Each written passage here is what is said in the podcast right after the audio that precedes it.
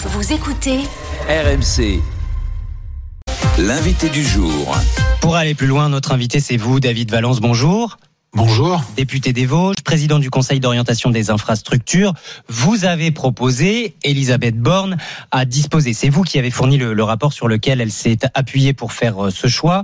Il y avait plusieurs hypothèses hein, dans votre rapport. Euh, Elisabeth Borne a, a retenu le scénario qu'on peut dire le plus ambitieux des budgets à la hausse pour adapter nos transports euh, aux défis de la transition écologique? En gros, faire en sorte que nos infrastructures permettent vraiment aux Français de privilégier le train plutôt que la voiture. Ça veut dire que c'était pas le cas euh, aujourd'hui, que l'état de nos voies ferrées ne le permettait pas? Aujourd'hui, en France, quand vous comparez euh, nos voies ferrées avec ce qui se passe par exemple en Allemagne, elles ont en moyenne deux fois plus d'âge. Elles sont deux fois plus vieilles. Mmh. Et donc, euh, la priorité aujourd'hui en matière d'infrastructures ferroviaires, c'est effectivement de rénover l'existant, tout simplement pour que les trains continuent à rouler et pour en faire rouler un peu plus avec des systèmes européens de sécurité innovants. Nos voies en France, 30, 40 ans de moyenne d'âge. En Allemagne, seulement euh, 15 ans.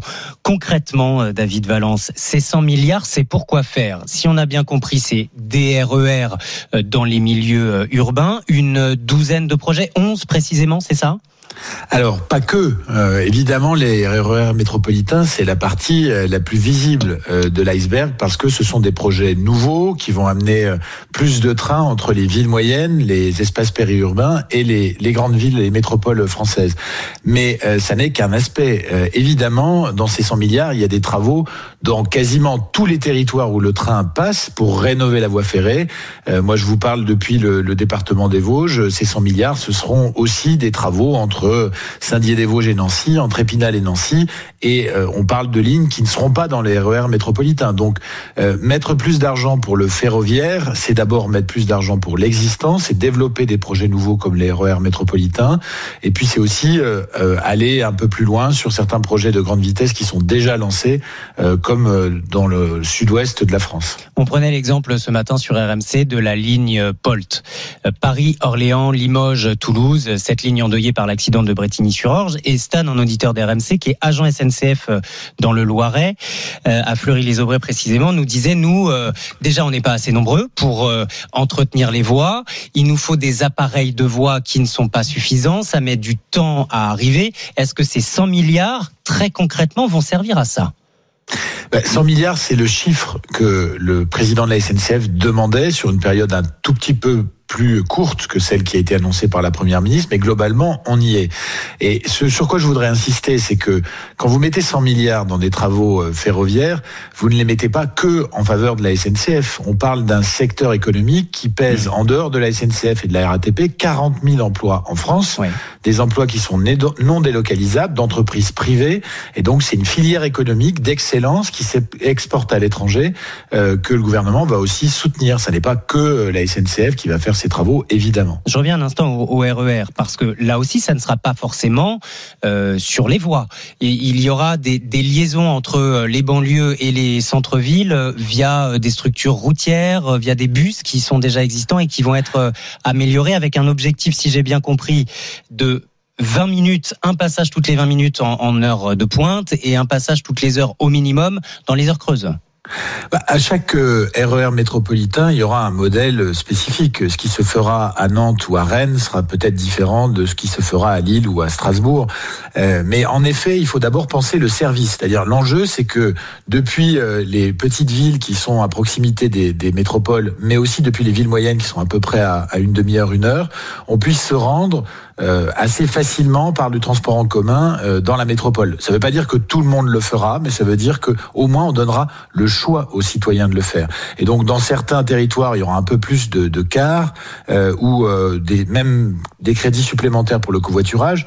Dans d'autres, il y aura uniquement du train. Donc ça dépendra, ça dépendra vraiment des modèles. Et l'enjeu, c'est de, de casser la fracture des territoires entre les métropoles et, et les espaces périurbains et les villes moyennes. Avec l'objectif, encore une fois, que les Français délaissent un peu plus leur voiture au profit des transports plus propres. Et le second objectif qu'on a abordé, c'est de moderniser notre infrastructure et de rattraper notre retard. Qui va payer? Parce que 100 milliards, c'est une somme, David Valence, surtout euh, dans les temps qu'on connaît. 100 milliards, pas seulement l'État. On ira chercher des sources de financement externes, dit Elisabeth Borne, auprès de secteurs plus émetteurs de gaz à effet de serre dans le domaine des transports. En gros, les concessions autoroutières, les compagnies aériennes vont devoir euh, payer il y a deux façons, de toute façon, de financer euh, des travaux. Euh, soit vous, c'est l'usager qui finance, euh, c'est-à-dire celui qui emprunte les moyens de transport, quel qu'il soit. Donc effectivement, ça peut être l'usager de l'avion qui finance une partie du train ou l'usager du train qui finance le train. Mais je pense que personne ne souhaite voir exploser le prix des billets. On a déjà des péages très élevés en France. Et puis l'autre façon, c'est le contribuable. Et, bien sûr, il y aura des solutions qui passeront par l'usager et peut-être par des taxes supplémentaires ou, en tout cas des c'est déjà le cas sur, euh, sur les billets d'avion ou euh, sur euh, les péages autoroutiers. Il y a une partie de la somme qu'on paye qui va au financement des trains. Alors ça commence seulement sur les billets d'avion et on va assister à une montée en puissance dans les années qui viennent. Euh, mais en effet, euh, euh, la mise en place par exemple par certaines régions d'une écotaxe, comme ça existe en Allemagne, en Suisse et en Belgique par exemple, peut être une des solutions parce que dans ces 100 milliards, il n'y a pas que des crédits d'État, il y a aussi d'autres sources de financement, y compris venant des collectivités territoriales. Et des concessions autoroutières? Le sujet des concessions autoroutières, c'est un sujet, euh, c'est vraiment un oursin euh, dans le débat public. Je pense que beaucoup de personnes s'expriment sans l'avoir bien bien travaillé. Moi, ce que je vois euh, tout simplement, c'est que avec les règles actuelles qui sont en vigueur à l'échelle européenne, après 2031, de toute façon, on aura entre 40 et 70% de recettes en moins. Donc le sujet, c'est d'abord de sécuriser la recette et après on verra ce qu'on en fera. Vous proposez plusieurs scénarios d'ailleurs dans ce même rapport pour l'avenir des concessions autoroutières après 2031, quand contrats s'arrêteront ou devront être renégociés, continuer avec le même modèle, renationaliser les autoroutes ou confier leur gestion aux régions Oui, ça fait partie, ces trois modèles possibles. En effet. Avez une euh, préférence? David Vallon Il ne s'agit pas de faire de l'idéologie. Je crois qu'il y a trop de personnes qui font de l'idéologie sur ce sujet autoroutier.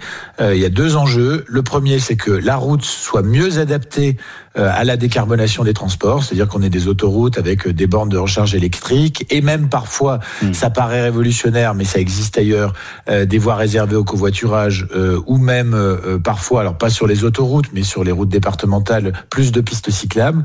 Et puis euh, le, deuxième enjeu, c'est euh, de s'assurer que la recette qui est perçue aujourd'hui euh, sur les autoroutes, elle reste parce que c'est un des rares cas en France où on a un principe pollueur-payeur qui est effectif. Mais je retiens que c'est une des pistes de financement qui paraît aujourd'hui le plus probable. Merci beaucoup David Valence d'avoir été avec nous, député des Vosges, président du Conseil d'orientation des infrastructures. Bonne journée à vous.